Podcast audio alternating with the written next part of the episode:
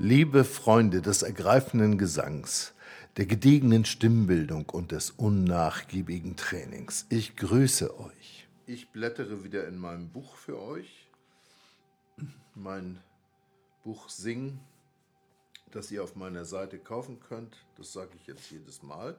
Und ich soll natürlich dazu sagen, meine Adresse www.walter-von-bülow.de. Wobei Bülow geschrieben wird Buelov. B-U-E-L-O-W. So. Beim letzten Mal sind wir von Energie ausgegangen und ich will das einfach nochmal aufgreifen, weil das so ein wichtiges und spannendes Thema ist. Da gibt es nämlich noch etwas, was nicht in dem Buch steht. Hm, wenn man höhere Töne singt und will das quasi entspannt, das ist ja etwas mit der Forderung, kommen Sänger immer wieder bei mir an. Sie wollen einen hohen Ton entspannt singen. Dann sage ich, vergiss es, geht nicht. Käse, da brauchst du ganz viel Spannung. Und du musst eben die Muskulatur so gut trainieren, dass sie das leicht hinkriegt. Gut, dazu haben wir ein paar Übungen kennengelernt beim letzten Mal. Und jetzt sage ich noch mal was dazu, was ein ganz wichtiger Punkt ist, nämlich, dass wir eine gewisse Grundenergie brauchen für verschiedene Lagen. Leuchtet uns total ein, wenn wir im Sofa liegen und äh, faul sind, dann haben wir mehr so eine Energie wie äh, ne? Jogginghose an, alles klar. Äh, wenn wir uns aufrecht hinstellen und anfangen, äh, irgendetwas zu tun, meinetwegen in einem Schrank etwas aufzuräumen oder so, dann haben wir schon eine ganz andere Energie. Und wir können uns mal so ganz platt vorstellen, im Sofa gehen eigentlich nur tiefe Töne, aber auch nicht wirklich gut. Im Stehen beim Aufräumen gehen oh, vielleicht mittlere Töne, vielleicht auch schon ein paar höhere. Aber wenn wir jetzt hohe Töne machen wollen, dann brauchen wir eine ganz andere Energie.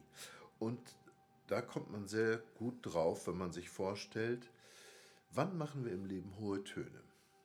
Und das ist ziemlich klar. Nur wenn wir total begeistert sind oder wenn wir irrsinnig erschrocken sind oder wenn wir wahnsinnig wütend sind. Wobei Wütende meistens eher rausbrüllen, das sind dann tiefere Töne. Also sehr hohe Töne werden meistens nur in höchster Lust, höchster Begeisterung, irrwitziger Freude oder so ausgestoßen. Und wir kennen das von Kindern auf dem Spielplatz, wenn die lustig rumhüpfen und Spaß haben können die wahnsinnig hoch quietschen. Und wir kennen das von Frauen, wenn die so richtig lustig drauf sind und viel gackern, da wird auch mitunter mal richtig schön hochgekreischt. So Großes Gegacker. Machen Männer nicht so viel, eigentlich schade, weil Männer sollten das auch machen. Aber gut. Äh, daraus können wir eigentlich sehr einfach ableiten, welche Energie brauchen wir für hohe Töne wir brauchen mindestens eine Energie, die uns hm, zur Verfügung steht, wenn wir total losheulen oder total losgackern. Und vielleicht brauchen wir noch ein bisschen mehr. Und wenn es ganz, ganz hoch werden soll und wenn da richtig Power drin sein soll, dann brauchen wir einfach eine energetische Verfassung, die schon einem Wahnsinnszustand gleichkommt. Sonst geht das nicht. Und da muss man sich reinversetzen können. Sonst tut sich da nichts. Und weil wir da jetzt so schön mitten bei sind, würde ich sagen, wir gucken noch mal ins Buch rein bei Energie. Und da ergeben sich jetzt verschiedene Optionen. Also nach der Praxis, die haben wir letztes Mal durchgemacht, steht hier weiter bei Isolation, Antagonistenprinzip, Begeisterung. Das Antagonistenprinzip habe ich letztes Mal erläutert und mit Übungen bestückt. Begeisterung, da haben wir jetzt gerade drüber gesprochen. Da müssten wir dann nochmal über die Hebung reden. Das machen wir auf alle Fälle demnächst. Und deswegen bleibt eigentlich nur noch Isolation übrig und da könnten wir uns gleich ein bisschen rein vertiefen. Aber zum Spaß lese ich nochmal schnell das nächste vor und das ist Entspannung. Mal sehen, was sich da anbietet. Entspannung ist super, wenn sie eine Spannung ablöst und lebenswichtig, wenn sie eine Verspannung auflöst.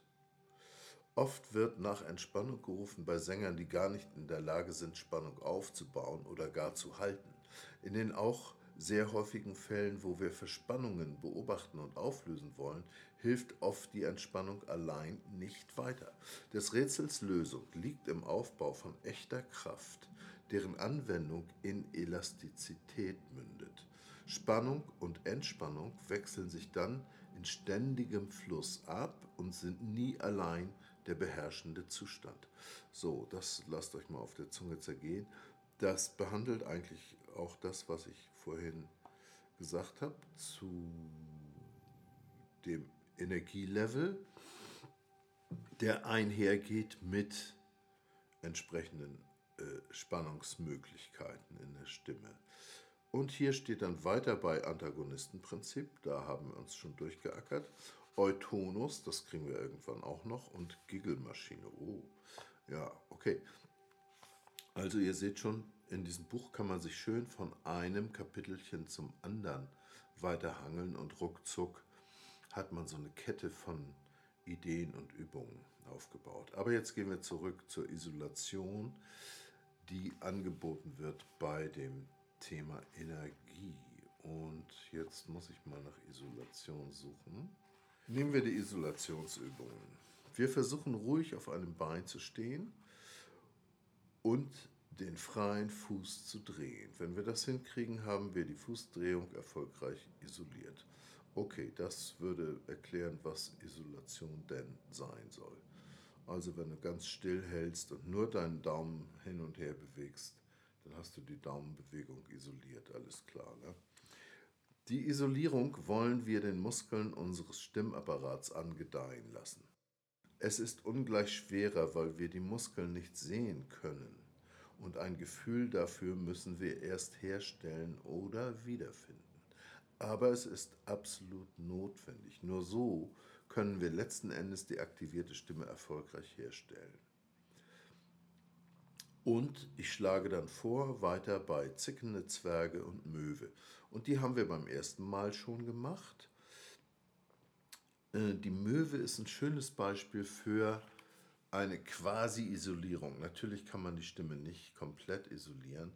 Da sind, ich weiß nicht, wie viele Muskeln beteiligt, ein paar zig. Aber hier zum Abschied nochmal die Möwe. Stimme ist sehr gespannt, Zunge ganz weg von der Stimme, alle anderen halten nur offen. Und hier sind wir schon wieder durch. Ich sage Tschüss, bis zum nächsten Mal, liebe Freunde des ergreifenden Gesangs, der gediegenen Stimmbildung und des unnachgiebigen Trainings. Ich grüße euch.